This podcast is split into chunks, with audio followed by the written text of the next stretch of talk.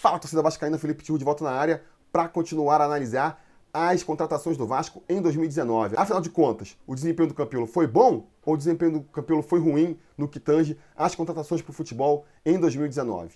Essa é a segunda parte de um vídeo. Para você ver a primeira parte, clica aqui nesse link, depois volta aqui para ver essa segunda parte. E vamos lá, sem mais delongas, segunda parte aí do vídeo analisando os contratados de 2019. Seguindo então, no dia 7 de janeiro eu fiz mais um vídeo comentando duas contratações do Vasco, de dois jovens promissores talentos, o Lucas Mineiro e o Ian Sassi, e eu aprovei a contratação dos dois, porque eram jogadores jovens, né? Jogadores promissores, vindo de equipes menores, que é bem um perfil de contratação que eu venho defendendo aqui. E para quem estava vindo de um período recente do Vasco só contratando velho para reforçar a equipe, para poder completar o elenco, que nem eles falam, não deixou de ser uma loufada de, de, de coerência, vamos dizer assim, né? Acontece que é o que eu venho falando desde então. Não basta você contratar um jogador com perfil certo. Você tem que ter ali em algum momento algum analista entrando nesse processo para ver se o cara joga bola. Para ver se o cara joga bola. Porque não basta ah,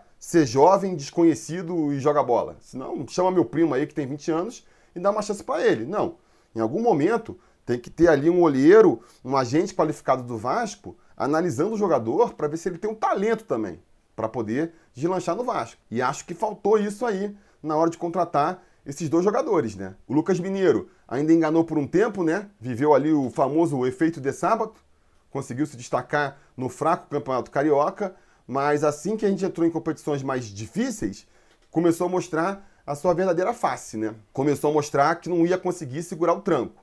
Um jogador que é volante, tinha ali uma qualidade na saída de bola, que sempre ajuda, mas muito fraco defensivamente, que deve ser ali o, o ponto principal, a principal característica a ser avaliada e sem a qual nem dá para passar para as outras, num volante, é que ele tem que marcar bem, tem que marcar com intensidade. O Lucas Mineiro não conseguia fazer isso. E também, apesar de ter um toque um pouquinho mais qualificado ali, uma finalização um pouco acima da média, porque a gente vinha vendo na cabeça de área do Vasco, não era nada do outro mundo que justificasse as carências dele. Enfim, acabou que fez então 33 jogos pelo Vasco, 27 jogos completos. Então, quer dizer, ficou muito tempo como titular e por muito tempo se insistiu com o Lucas Mineiro, mas aí quando a paciência cansou também, ele já, já foi embora para sempre, acabou sendo negociado aí no meio da temporada e voltou a defender a Ponte Preta, de onde ele já tinha vindo da temporada anterior, apesar de ter vínculo com a Chapecoense. Outra coisa curiosa também sobre o Lucas Mineiro é que quando ele chegou, ele veio por empréstimo, e o que se falou na época da contratação é que ele vinha com valor de passe fixado, que era um valor baixo, e que, portanto, se ele se destacasse no Vasco, o Vasco não ia ter nenhuma dificuldade de contratar o atleta em definitivo. E aí, quando passou aqueles três, quatro meses iniciais, onde a gente ainda estava deslumbrado com o Lucas Mineiro, e a diretoria considerou contratar o jogador, a gente descobriu que, pô, tinha que pagar, sei lá, era, acho que era 4 milhões de reais para comprar metade do passe do cara. Quer dizer, todo aquele discurso lá do começo caiu por terra. Porque não faz sentido, né? Você contratar um jogador novo, promissor, para ver se ele deslancha no clube, e aí se ele deslanchar, você tem que gastar maior grana para contratar ele? Não, o mínimo que você espera por esse trabalho que você está fazendo é que se ele der certo, você consiga faturar lá na frente, não ainda desembolsar uma grana. Isso não faz nenhum sentido. Então foi mais um erro da diretoria nessa contratação aí. E o Ian Sassi foi pior ainda então, né? Só 18 jogos, só três jogos completos, chegou a fazer dois gols e uma assistência, mas em nenhum momento realmente empolgou a torcida, né? Ao contrário do Lucas Mineiro, que fez até três gols, vale ressaltar, né? Fez três gols na temporada. Ao contrário do Lucas Mineiro, o Ian Sassi em nenhum momento iludiu a torcida de que poderia realmente conquistar o seu espaço no Vasco da Gama. Então foi, foi bem triste, né?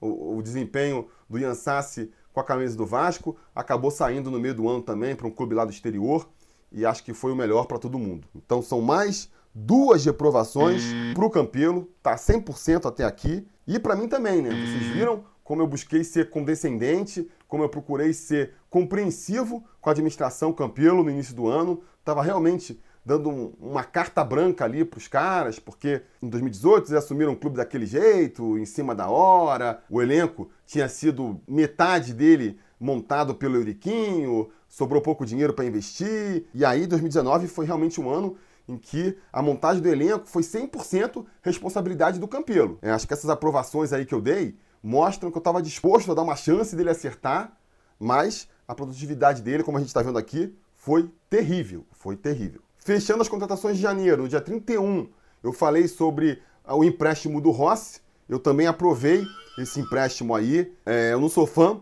dessa modalidade, esse tipo de contratação, né? Eu acho que o Vasco se beneficia muito pouco nesse tipo de arranjo, por conta disso que a gente está vendo aí com o Rossi agora, né? Um jogador que encaixou na equipe, mal ou bem foi um dos destaques da equipe na temporada, e agora no final do ano ele vai sair a gente não vai ganhar nada com isso, não ganha nada lá do clube chinês, né, que leva um jogador mais valorizado. Com certeza, vocês podem acreditar, a imagem do Rossi para o mundo do futebol melhorou com essa passagem pelo Vasco. Então a gente não ganha nada com isso e também não consegue continuar com o jogador, né? O jogador provavelmente vai embora, é muito difícil a renovação do Rossi. E por que, que eu aprovei a contratação do Rossi então? É porque eu acho que assim, em certas situações é justificável não é o ideal. Eu vou sempre preferir que o Vasco monte um elenco sem pegar nenhum jogador emprestado, mas eu acho que em certas situações pode ser justificável, como por exemplo nessa situação aí, trazer um jogador com uma qualidade técnica que de outra maneira você não vai conseguir. E o Rossi, por mais que muitos reclamem dele, né, das, das, características dele, a verdade é que pro elenco do Vasco, ele é isso aí. É um jogador que está um pouco ali acima da média do elenco. E importante, né? Em forma. Tinha feito uma boa temporada pelo Internacional, então, chega na ponta dos cascos, vamos dizer assim. Não é um jogador que o Vasco está trazendo por empréstimo para ver se ele recupera o futebol, que nem vai fazer lá na frente com o Cleiton, por exemplo. Né? Então, assim, o empréstimo não é o ideal, mas acho que sob certas circunstâncias, como foi o caso do Rossi aqui, vale a pena. O Rossi, que então fez 41 jogos pelo Vasco, né? Acho que dos que a gente falou até aqui foi o que jogou mais vezes, né? 21 jogos completos, 20 parciais, fez 4 gols na temporada e deu 6 assistências. Foi um dos destaques da equipe, que nem eu falei aqui. E eu acho que foi o primeiro acerto, né? Primeiro acerto do Campelo aí. Primeira contratação acertada do Campelo na temporada. 8 a 1 para os erros até aqui. E foi um acerto meu também, que eu também aprovei a contratação do Rossi. Aí a gente dá um pulo. Depois das contratações de janeiro, a gente vai dar um pulo. E eu só vou voltar a falar de contratação no dia 15 de abril, já ali passado é, o campeonato estadual, né? E o momento mais crítico do Vasco na temporada, quando o time realmente estava ruim, e aí a diretoria se mobilizou para tentar fazer umas contratações de emergência, entre elas Valdívia. Pois é, foi mais ou menos aí nessa época, em abril, que o Valdívia veio aparecer no Vasco da Gama. Mais uma contratação que eu reprovei, me parece óbvio que era uma aposta para lá de arriscada. O Valdívia, ah, até um jogador novo, você vai dizer, mas é um jogador, cara, que está com a carreira decadente, apesar da idade, há muito tempo. Há muito tempo. Ele está pulando de clube em clube nunca se acerta em clube nenhum. Não sei qual a questão, se é psicológica, desmotivação. O fato é que o Vasco, mais uma vez, foi apostar em tentar reabilitar, em tentar recuperar a carreira de jogador decadente. E essa metodologia, ela não funciona. Ela claramente dá errado, muitas vezes. Ah, mas teve aquela vez que trouxe aquele jogador. Cara, beleza. Se você tentar mil vezes uma, uma, um método, ele eventualmente vai funcionar. Não quer dizer que ele seja um bom método. Você de cada mil acertar um, isso é bom? Não é, entendeu? Então, assim, mesmo que acerte, mesmo que agora, em 2020, o Vasco insista com essa estratégia e eventualmente dê certo, ainda assim vai se mostrar uma estratégia equivocada. Porque se você pegar o percentual de acerto, ele é muito baixo. E essa é, é, é o tipo de contratação que eu digo. Não dá para falar que é azar. Não dá para você trazer um Valdívia, que não vem jogando nada há três anos, ele continua não jogando nada no Vasco, e você dizer que deu azar. Ah, não, foi uma aposta, a gente deu azar. Não deu azar. A gente ia ter dado sorte. Se de repente ele começa a jogar no Vasco, a gente ia ter dado uma baita sorte. Ele não ter jogado nada não foi azar. Foi simplesmente o esperado. Enfim, chegou a jogar 12 partidas pelo Vasco, nenhum jogo completo, em nenhum momento ele jogou os 90 minutos, não fez nenhum gol, fez uma assistência aqui, segundo os meus dados, mas eu sinceramente nem lembro em que jogo e em que circunstância foi isso, e teve uma participação para lá de apagada nessa temporada, né? Algum torcedor vascaíno mais desatento aí não vai nem lembrar que o Valdívia passou pelo Vasco. Junto com ele, a gente teve a contratação também de dois jogadores do Bangu, o Jairinho e o Marco Júnior, que foram duas contratações também que eu reprovei. Reprovei porque já estava sem paciência. Sabe aquele discurso que eu estou falando da paciência e da carta branca que eu dei no começo do ano? Em abril já tinha esgotado essa paciência já. Eu já estava muito na bronca com a diretoria. E reprovei o Jairinho, por exemplo, um jogador ali, ah, um atacante rabiscador, parece que tem ali um, um, um certo talento com a bola nos pés, né? Mas é, a própria contratação ali, os bastidores da contratação dele, já revela que foi uma coisa feita muito às pressas. Porque é um jogador que o Vasco achou que tivesse 20 e poucos anos de idade. Aí depois que já estava com o contrato praticamente assinado, descobriu que ele já tinha 28. Quer dizer, nem a idade do jogador vocês foram conferir. Pelo amor de Deus, né, Vasco da Gama? Pelo amor de Deus. Enfim, e acabou se mostrando mesmo um jogador ali peladeiro, peladeiro no, no melhor sentido da palavra, porque é um jogador que tinha ali uma certa qualidade com a bola nos pés, buscava o confronto, eventualmente conseguia alguns dribles, e isso é bacana, mas não tinha muito comprometimento tático, né? Você via que ele não conseguia se posicionar muito em campo, parecia sempre um pouco incomodado. Acho que muito em virtude da história de vida dele mesmo, né? Uma história triste, mas que que paciência, a gente tem que considerar na hora de avaliar o jogador, né? Porque ele foi um jogador que começou muito bem, teve que parar a carreira lá por problemas financeiros, familiares. Então ele passou ali uns 4, 5 anos ali do auge da carreira dele, que seria em outras situações, né? Trabalhando na feira, fora do futebol, e acabou voltando há um ano atrás, algo assim, né? Dois anos atrás. Então, assim, é uma história de um certo ponto de vista triste, de outro certo ponto é, motivadora, tem uma superação ali, a gente fica torcendo para dar certo, mas olhando pelo lado mais prático, a gente vê em campo o problema dessa deficiência aí, dele ficar cinco anos sem jogar. Perdeu muito ali da, da questão tática, que você só aprende jogando e treinando e com a experiência de futebol, né? E aí isso se reflete em campo e acabou que ele teve bem poucas oportunidades com o Vasco, jogou só quatro partidas, entrando no final dos jogos ali, não fez gols, não fez assistências e se mostrou mais uma contratação completamente equivocada do Vasco, né? O Marco Júnior não, né? O Marco Júnior já foi um acerto, 23 anos, veio barato para o Vasco, é, é, o tipo de contratação que o Vasco tem que apostar e eu venho defendendo sempre, né? E aí você pode perguntar, pô, então por que você reprovou? Bom, acredito que havia um pouco de, de, de má vontade minha na época, né? Irritação, mas basicamente o ponto que eu defendo no vídeo é que eu acreditava que ele nem fosse ter chance no Vasco. Porque a gente vê muito Vasco fazendo isso, né? Principalmente nos últimos anos contratam jogadores aí dos times pequenos do Rio, a torcida fica empolgada e eles nem sequer têm chance no time principal.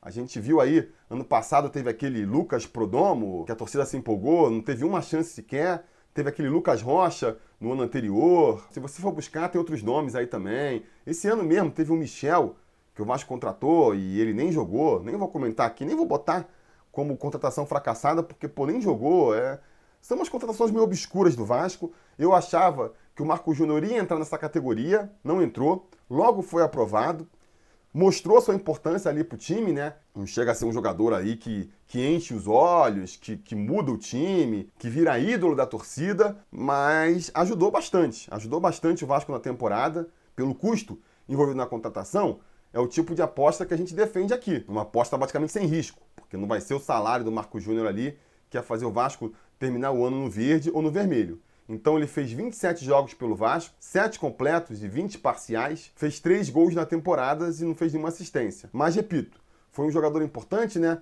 Não foi um jogador de encher os olhos, mas foi um jogador que ajudou o Vasco na temporada, então eu considero uma contratação acertada. Então agora no placar aqui, ó, a gente tem mais uma contratação acertada para o Vasco e mais duas erradas. E no meu caso aqui, eu tenho mais dois acertos, porque eu reprovei o Valdívia e o Jairinho, e mais um erro, porque eu reprovei o Marco Júnior, o meu primeiro erro aí mais pessimista, né? O cara que eu achei que não fosse funcionar e funcionou. Passadas essas contratações de abril, a gente só vai voltar a falar de contratação no meio do ano, na parada para a Copa América, já com o Vanderlei Luxemburgo, então já são as contratações aí com o dedo do professor. A primeira delas foi o Marquinho, fiz um vídeo sobre ele no dia 17 de junho, reprovando a contratação. E aí, muitos torcedores caíram em cima de mim, né? Porque ainda estavam naquela fase de encantamento com o Vanderlei Luxemburgo. Não, o Vanderlei Luxemburgo sabe o que está fazendo. Não, tem que dar uma chance para as escolhas do professor. Mas, gente, cara, tem, tem coisa, tem contratação que você não precisa de muito para saber que não vai dar certo, cara. O Marquinho era um caso desse. Um jogador que já é velho, 33 anos, teve aí nos últimos anos da carreira uma série de contusões que prejudicou muito seu futebol. Vinha ali de jogar um estadual com o Atlético Paranaense, que não convenceu ninguém. Ah, ele foi o destaque do Atlético Paranaense, o talento do campeonato. Tá, beleza, você vai ver. Um campeonato que só tem um time da primeira divisão, que é o Atlético Paranaense. Time esse que jogou só com o sub-20 e o Marquinho ali. Já realmente um time montado em volta do Marquinho. Aí ele vira o destaque da competição, mas nem assim o Atlético Paranaense quer renovar com ele? Qualquer Mariola que ele oferecesse ali, ele renovava com o Marquinho? Tá estranho, né? Você sabe. Quem acompanha o Atlético Paranaense sabe que os caras têm um olho clínico para essas coisas. Então, isso deve ser levado em consideração. Aí o Luxemburgo, sei lá, por amizade ou por que motivo, resolve contratar o jogador, nessas horas que tem que entrar aí a direção e falar: peraí, amigo, isso não faz sentido. Olha isso, olha aquilo ali, esse jogador tem muito pouca chance de dar certo. Eu acho que fala-se muito né, na importância do treinador para montar o elenco, e realmente, na hora de montar um elenco, a gente tem que levar em conta a opinião do treinador, que é quem, em última análise, vai escolher quem joga e quem não joga, né? Mas não pode ser uma carta branca. A diretoria tem que também ali é, usar os seus argumentos para falar: esse pode, esse não pode. Esse Marquinho, para mim, aí, era uma contratação que tinha tudo para dar errado e realmente deu. Realmente deu. Aí eu volto naquele discurso, né? Foi azar? Foi azar? Não foi azar, cara. Foi o que era de se esperar. Teria sido sorte. Se ele tivesse ajudado o Vasco, teria sido sorte. Ele não ter ajudado não foi azar. Foi só o que dava para esperar. Enfim, jogou sete partidas pelo Vasco, nenhuma completa. Entrou ali no decorrer das partidas, ou então quando começou como titular foi substituído. Em nenhum momento apresentou nada próximo que pudesse sugerir que fosse poder ajudar o Vasco nessa temporada. Mais uma contratação super furada, mais uma que eu acertei mal ou bem aqui, e mais uma que o Campelo errou. Beleza, vamos encerrar aqui mais uma vez aí essa análise dos contratados, me preocupando aqui, né, em não deixar o vídeo muito longo, que nem o pessoal reclama, eu estou dividindo essa análise em várias partes, foram muitos contratados, e é, amanhã a gente volta com a parte final desse vídeo então, beleza? Deixem um like aí, liguem suas notificações para serem avisados quando essa última parte for ao ar. E até lá a gente vai se falando. A realização desse vídeo só foi possível graças ao apoio inestimável dos conselheiros do Sobre Vasco. Ajude você também ao Sobre Vasco continuar no ar, se tornando um apoiador em apoia.se barra ou sendo um membro do canal aqui no YouTube.